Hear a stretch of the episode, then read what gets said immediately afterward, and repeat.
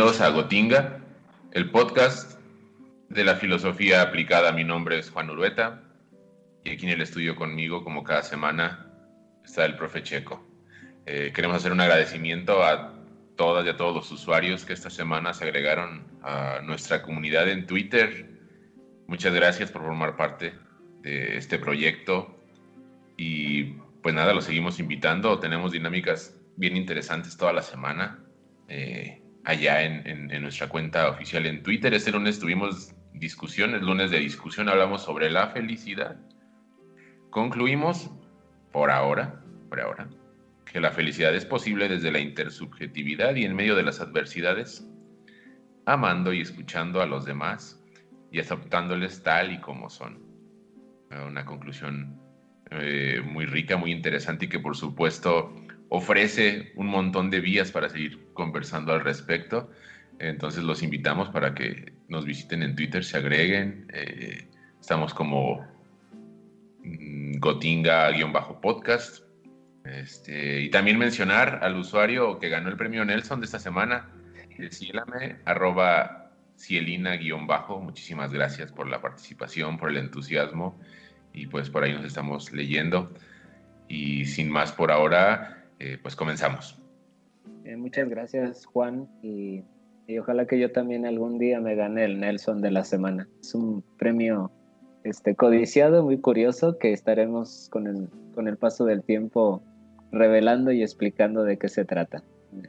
Lo dejamos así en la, en la intersubjetividad. Bien, pues el día de hoy, bienvenidos a todos. ¿Dónde no está la verdad? Es el tema.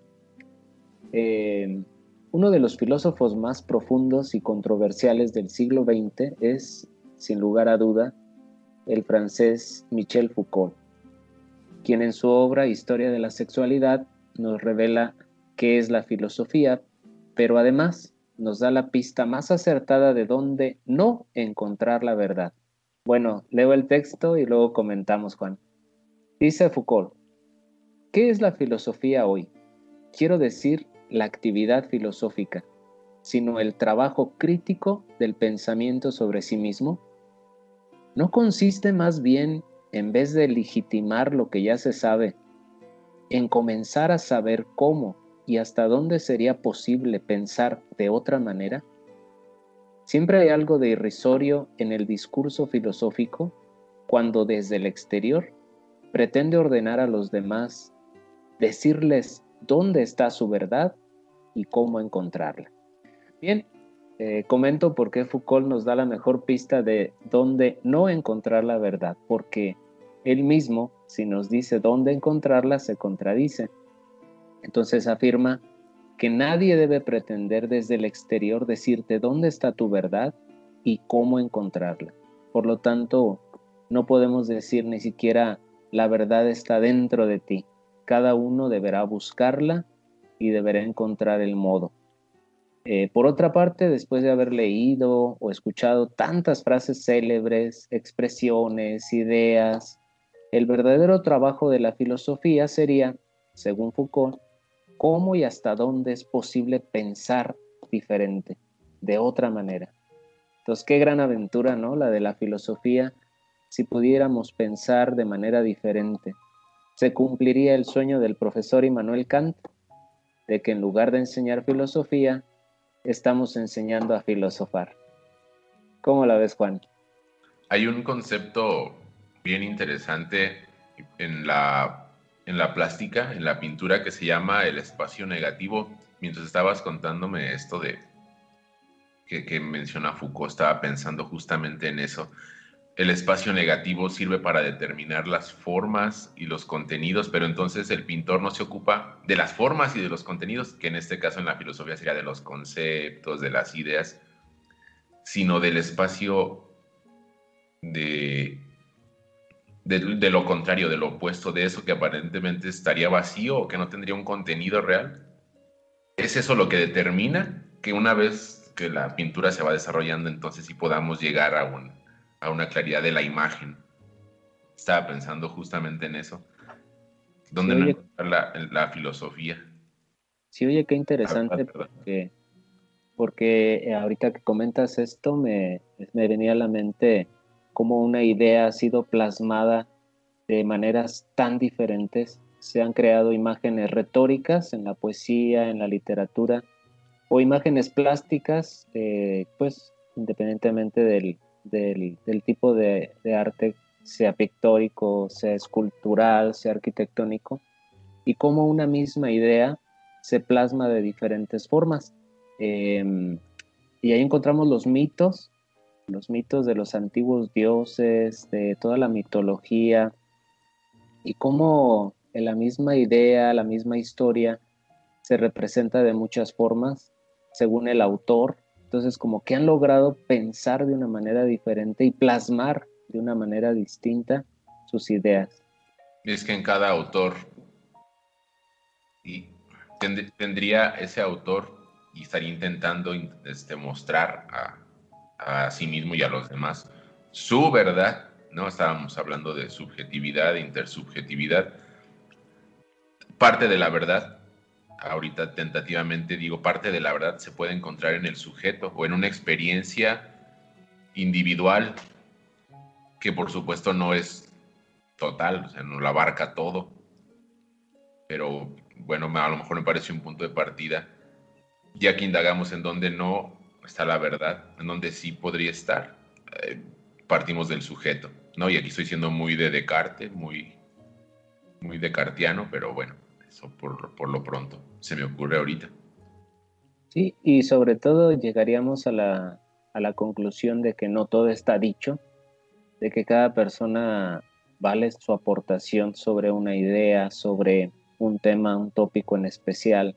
Y pensaba, por ejemplo, en, en Gadamer, que dice que no solamente podemos saber, sino podemos saber más y podemos saber mejor.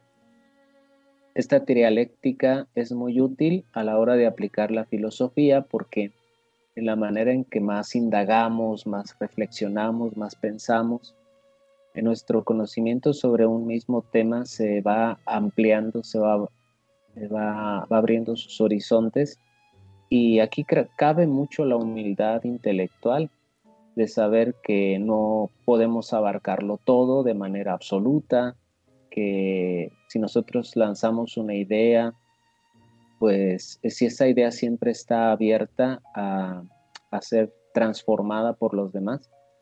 Y qué bueno y qué alegría que una idea personal, algo que es mi verdad y que sea expresada a través de las redes sociales como en nuestro eh, podcast, en nuestro canal de Twitter, pueda ser eh, masticada esa idea y de vuelta de otra manera, ¿no? Este, esta experiencia que hemos tenido en la semana con los usuarios, con los compañeros que se han adherido a la comunidad, ha sido enriquecedora porque es una lluvia de ideas que, lejos de convertirse en un pleito, se ha convertido realmente en una discusión, en una dialéctica que ha arrojado eh, nuevos datos y ha abierto el panorama de una persona que está dispuesta a aprender. ¿Y qué pasa, por ejemplo, porque pasa además muy seguido en la vida cotidiana, nos pasa constantemente, cuando nosotros como sujetos, como individuos, mostramos nuestra idea, nuestra verdad, nuestro pedacito de verdad individual a partir de nuestra experiencia, y el otro dice, no, eso no es verdad. Es decir, ¿cómo, cómo se lidia, cómo se, cómo se enfrenta a esta situación en la que la otra persona, en la que el otro dice, no, la verdad no se encuentra en ti, ¿no? Que es una cosa muy constante, muy difícil, eh, y si no existen las herramientas además eh, adecuadas de, discusión, de diálogo, de, de entendimiento, pues en lugar de que pueda existir esa verdad, solamente se confronta y entonces es como pasa todo lo contrario a lo que se supone que podría pasar en ¿no? Es algo muy constante. Sí, es algo muy común. Eh, yo creo que yo creo que dos mil años de pensamiento cristiano no son para menos, ¿no? Pesan, pesan realmente nuestra mentalidad occidental. Es decir, desde las dicotomías y la división de alma, cuerpo, bien, mal, esas categorías de alto y bajo, este, esas, esas dicotomías, pues han también marcado una línea entre lo que es verdad y mentira, es decir, una mentalidad así de dicotómica, podría decirse, dualista, pues dice todo lo que no es verdad es mentira. O sea, y entonces la persona subjetivamente dice, si esto que estoy diciendo es verdad, todo lo que se diga contrario a esto tendría que ser mentira. Claro, claro. Y en ese sentido creo que los filósofos del siglo XX abrieron un campo muchísimo más amplio que esta visión dicotómica, que esta visión dualista, para decir, ahora es posible encontrar una verdad o una parte de esa gran verdad en tu expresión y complementar con otra parte de la verdad. Quizá podemos hacer una síntesis, es decir, Hegel creo que no estaba muy errado al decir vale la pena presentar mi antítesis y luego hacer una síntesis de lo que estamos discutiendo.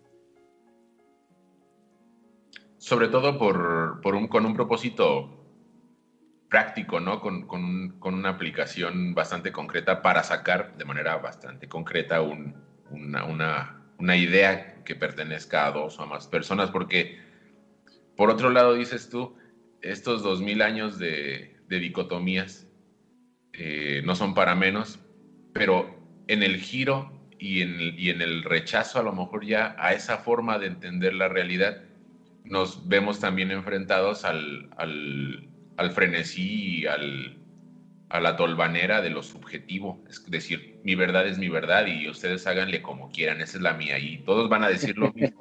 Y entonces es, es la reacción, es una reacción necesaria, inevitable. Eh, por, eso, por eso lo que dices que a lo mejor sintetizar entre dos verdades, a lo mejor es una ruta un poco intermedia, sensata. Así que sí, estoy de acuerdo. Sí, no, ahorita que me estaba acordando, por ejemplo, del método escolástico, ¿no? El método escolástico es eh, cuestio, disputatio y luego la conclusión.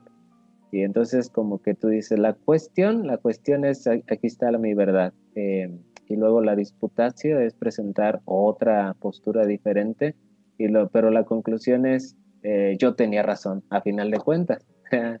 o sea, no hay una no hay una apertura, realmente hay una discusión para terminar diciendo yo tenía la razón, o sea, siempre está cerrado a decir... Eh, sí, escribí, la razón. tratados para decirte que yo tenía la razón. sí, no, como que te avientas un tratado de 800 o de 1000 páginas para decir, este, de todas maneras yo tenía razón.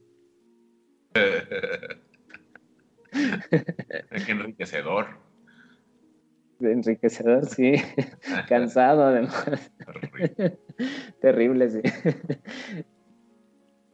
Digo, pero no, una crítica, digo, al método, ¿no? Pero, pero claro que es, enriquecedor también eh, estudiar las posturas que, existen, pero creo que la dialéctica desde Platón y luego viene retomada por, por Hegel y luego viene enriquecida y aplicada a la vida por Sartre. Ya estaremos hablando en, herramientas posteriores de práctica filosófica más adelante a Sartre, que es interesantísimo, cómo su dialéctica viva y eficaz recoge el dinamismo platónico, la síntesis hegeliana y luego la filosofía del aquí y del ahora, que a final de cuentas es precisamente lo que Foucault hoy nos invita a hacer, a pensar de manera diferente. ¿Y cómo, se piensa de manera diferente? Es decir, ¿Cómo lo haces tú, por ejemplo? ¿Desde dónde partes cuando intentas no partir de los lugares comunes o del lugar desde el que siempre sueles ir? Digo, te pregunto primero, ahorita y también puedo comentarlo. Claro, pensaba yo, yo por ejemplo, eh, creo que es interesante primero partir de ideas que me resultan significativas, porque si nosotros hacemos un, un desarrollo de una idea que no me dice nada, y forzo el pensamiento a tratar de, cambiar esta frase, de masticarla, de modificarla, de desarrollarla, tendría que ver con mi vida. Entonces, vale la pena tomar una idea que me sea significativa.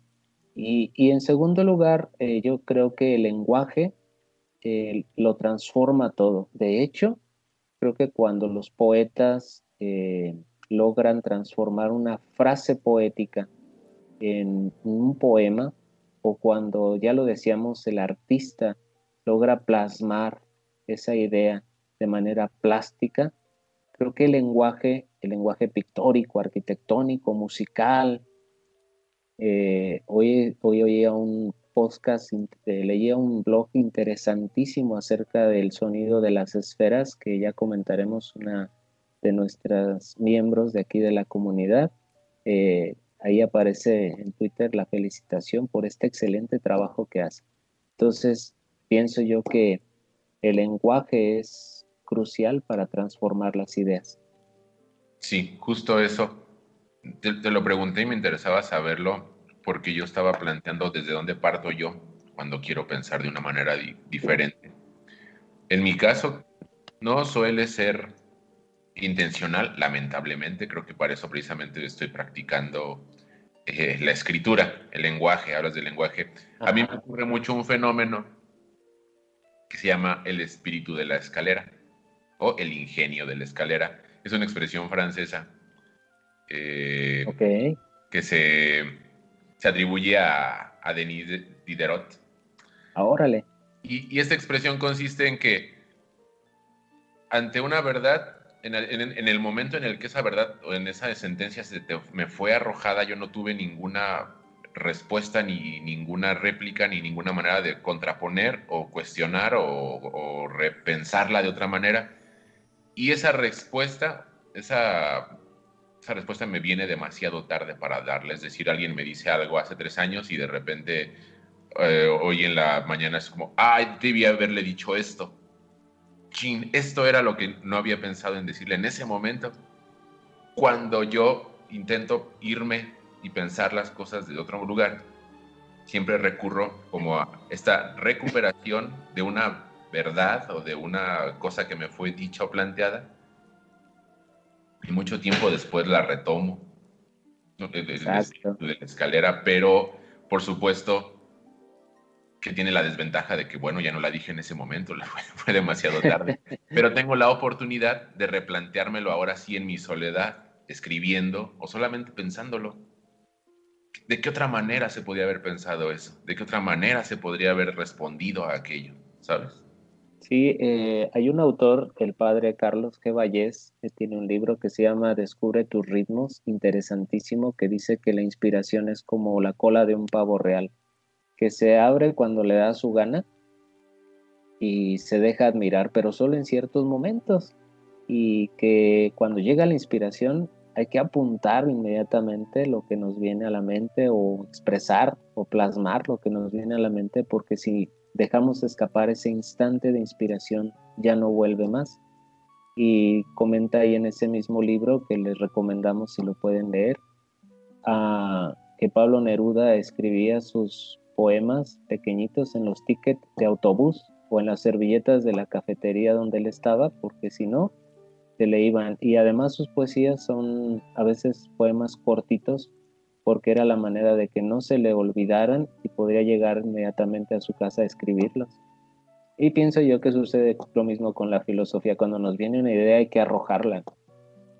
Una manera diferente de pensar, hay que arrojar esa, esa gran inspiración es un momento oportuno en la que el, en la que el pensamiento se, se, pone en sintonía con una idea y puede elaborar una, una respuesta, ¿no? reacciona ante algo. Y, ahora entiendo por qué siempre traigo en la bolsa una pluma, para no perder esa oportunidad, ¿no? Pero sí es bien importante compartir y creo que precisamente por eso se ha abierto este espacio de, de Gotinga, para compartir esa pluralidad de verdades, esa pluralidad de... Claro, habrá mucha discusión acerca de si la verdad es una, si la verdad es múltiple. Podemos plantearnos ese tipo de cuestionamiento, podemos hacer la discusión. Sin embargo, creo que toda expresión contiene una verdad.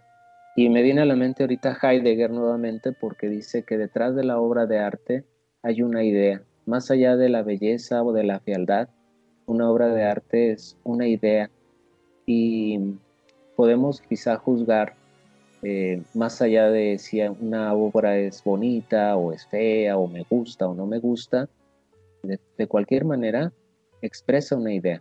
¿no? Y a lo mejor algunas expresiones en Twitter pueden gustarnos o no gustarnos, podemos estar de acuerdo o no estar de acuerdo, pero a fin de cuentas es una verdad expresada, es una idea que se lanzó para los demás.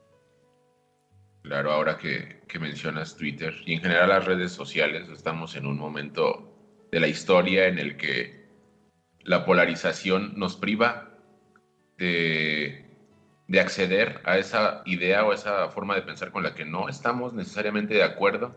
Y en esa privación perdemos eh, en lugar de ganar a lo mejor no otra idea o no una nueva forma de pensar, sino la experiencia del otro, que eso ya de por sí es riquísimo, es, es muy valioso la experiencia del otro, como dices tú, más allá de que sea una experiencia grata o desagradable, no sea de que estemos de acuerdo o no estemos de acuerdo.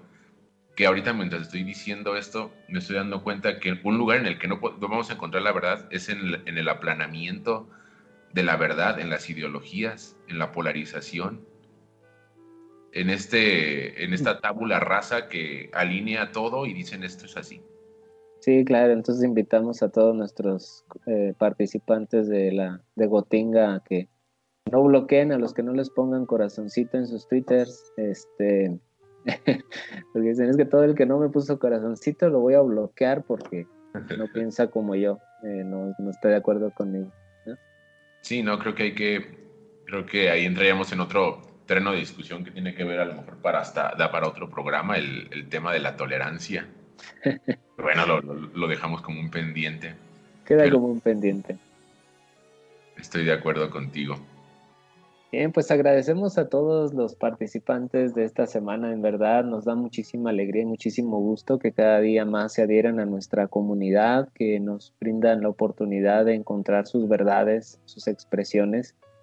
Y luego de haber tratado este asunto, pues queremos recomendar a todos nuestros compañeros de Gotinga algunas actividades para esta semana. Eh, también comentar cómo les fue con las actividades de la semana pasada, si escucharon el podcast. Pero para esta semana tenemos tres líneas de acción.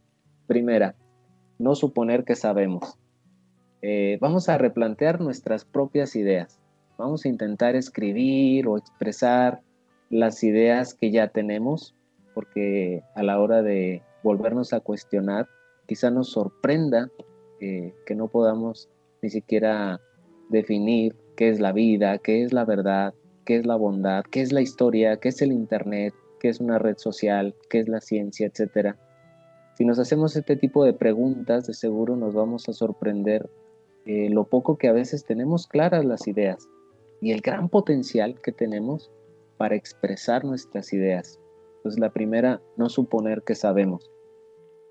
La segunda línea eh, que podemos a lo mejor practicar en la semana es pensemos. Sí, sí, pensemos. Intentemos responder a las preguntas que nadie puede responder por nosotros.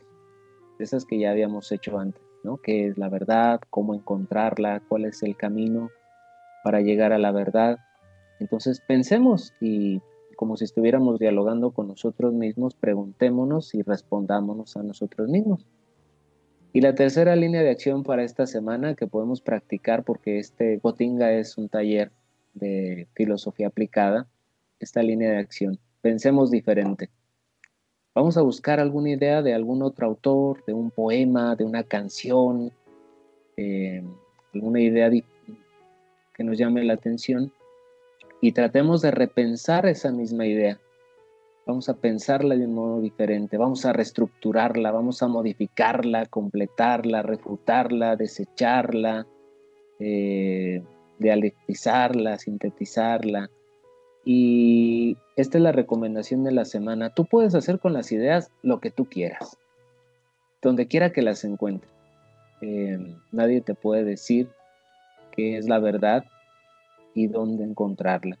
Entonces, tú puedes hacer con las ideas lo que, lo que tú quieras. Una recomendación, eh, manden sus comentarios a, a nuestra red social. Los invitamos también a compartir cómo les fue en la semana pasada y si les ha gustado la serie, si desean que hablemos de algún filósofo en especial para aplicarlo en la vida. Juan, muchas gracias. No, muchas gracias, Checo. Nada más agregar a, a, ese segundo punto me parece bien prometedor. Y, y, lo que decía es que justamente con las preguntas, con las ideas podemos hacer lo que se nos dé la gana, lo que queramos, hay libertad en la forma de pensar. Y en estas grandes preguntas, ¿qué es la verdad? ¿Qué es el amor? Eh, ¿Qué es la historia? ¿Sabes? ¿Para qué esto? ¿Para qué aquello? Yo también recomendaría eh, que al mismo tiempo que podemos preguntar las grandes cuestiones, también podremos preguntar por qué no me gusta vivir en esta ciudad, por qué sí me gusta vivir en esta ciudad, para qué quiero ese trabajo, ¿sabes? Para este, ¿por qué cuesta tanto la cuenta de la luz? ¿Sabes? Hay tantas cosas en lo cotidiano. ¿Por qué me cae del vecino? Ajá, que para las que como tú dices, no tenemos una respuesta clara. Claro. invitar a, nuestros escuchas a que se den la, posibilidad de hacerse todas las preguntas. Las de la vida común. Sí, exactamente. Tanto las que a lo mejor posiblemente no van a encontrarles respuestas y las que a lo mejor en un sentido práctico, eh, de, de filósofos aplicados que están como lidiando con la cotidianidad, a lo mejor sí se pueden conseguir respuestas ahora sí.